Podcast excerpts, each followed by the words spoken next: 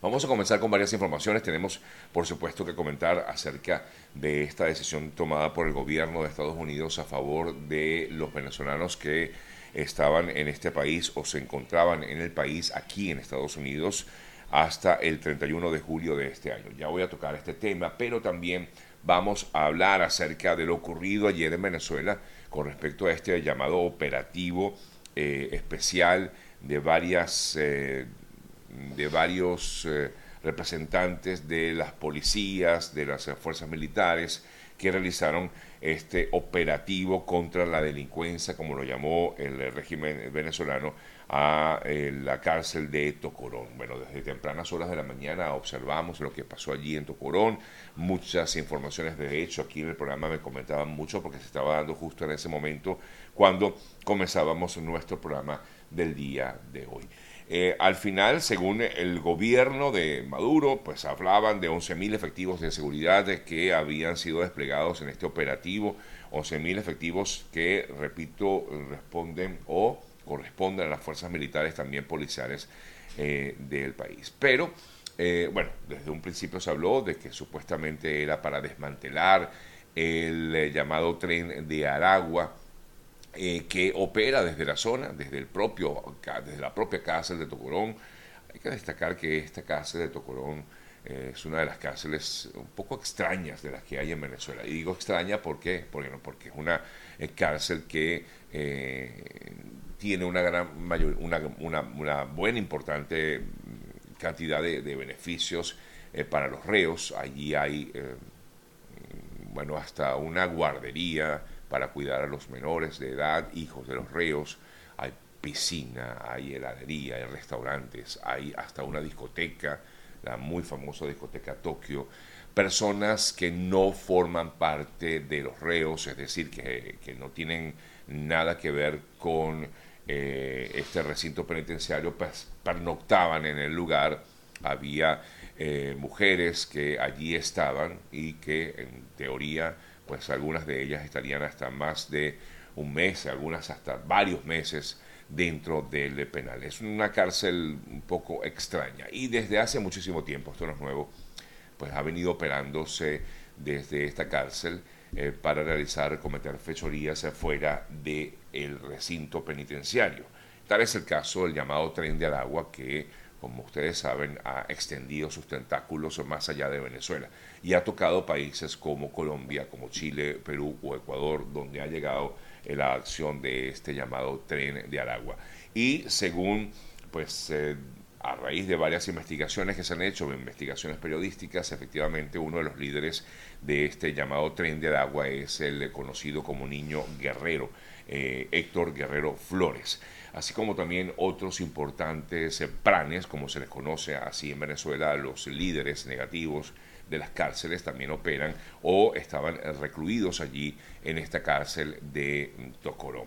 A raíz de esta situación, es decir, a raíz de toda esta situación que ha vivido el tren del agua, no solamente en Venezuela, sino en otros países, quizás presionado por la, lo que han dicho otras naciones, desde el presidente Boric en Chile como el presidente de Colombia, eh, Gustavo Petro, hoy día muy cercano al régimen de Maduro, pues habría, se habría tomado esta decisión de em, entrar de esta manera al penal de Tocorón, supuestamente, aunque nunca lo han afirmado como tal, a desmantelar el llamado tren de Aragua. ¿Se acabó con el tren de Aragua? Pues sencillamente muy difícil que se acabe con el eh, tren de Aragua. De hecho, según el Observatorio Venezolano de Prisiones, se daba a conocer en el día de ayer que el eh, llamado niño guerrero, esta persona que se cree es el líder como tal de este tren de Aragua, habría sido informado semanas atrás de que iba a realizarse este operativo allí en el centro de Tocorón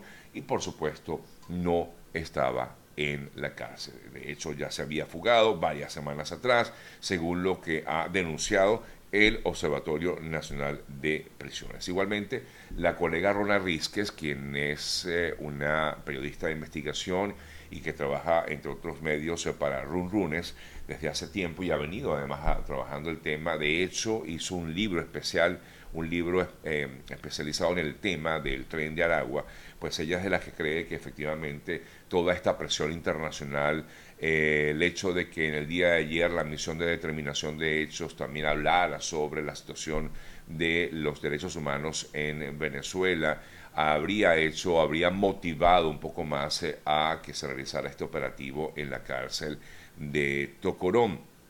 y sin dar estos resultados que alguna, de alguna manera pues eh, pudieran callar esas voces que hay en el ámbito internacional en contra de este tren de Aragua. Lo cierto de todo es que el niño guerrero no fue detenido, no está detenido, está escapado. El régimen venezolano afirmaba que ahora comenzaba una segunda fase de este, de este operativo y que ahora vendría la localización de las personas que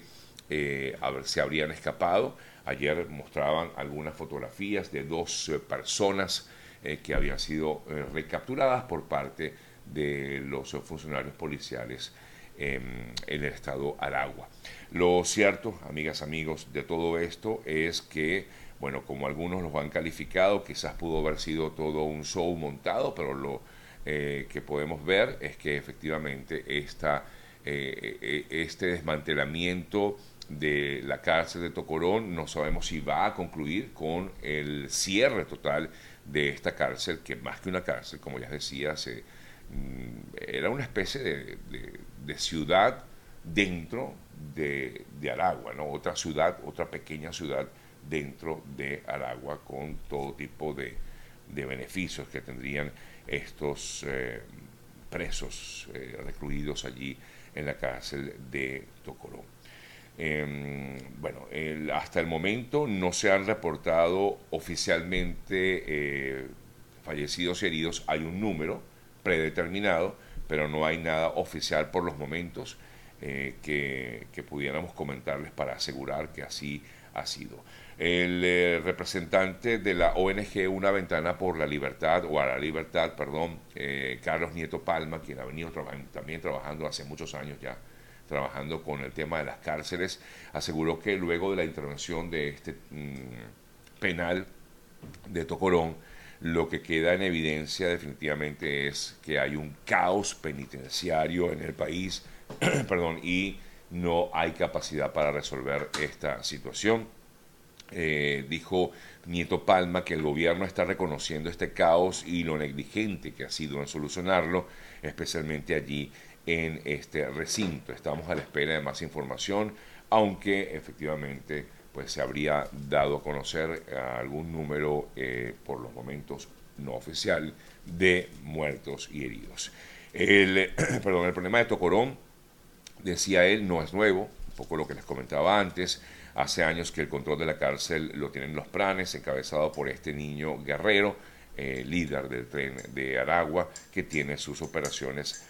sus operaciones como base de operaciones, el propio eh, centro penitenciario de Tocorón, desde donde realizan llamadas telefónicas, incluso para extorsionar a personas, a comerciantes, y de hecho algunos afirman que hasta estas llamadas también llegan a las otras naciones a donde estaría operando este tren de Aragua, Colombia, Perú, Chile, Ecuador, entre otras naciones.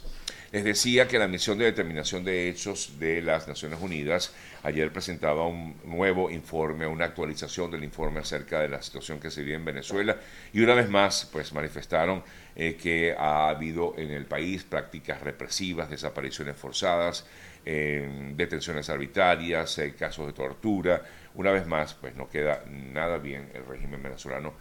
ante lo que es el manejo de los derechos humanos en Venezuela.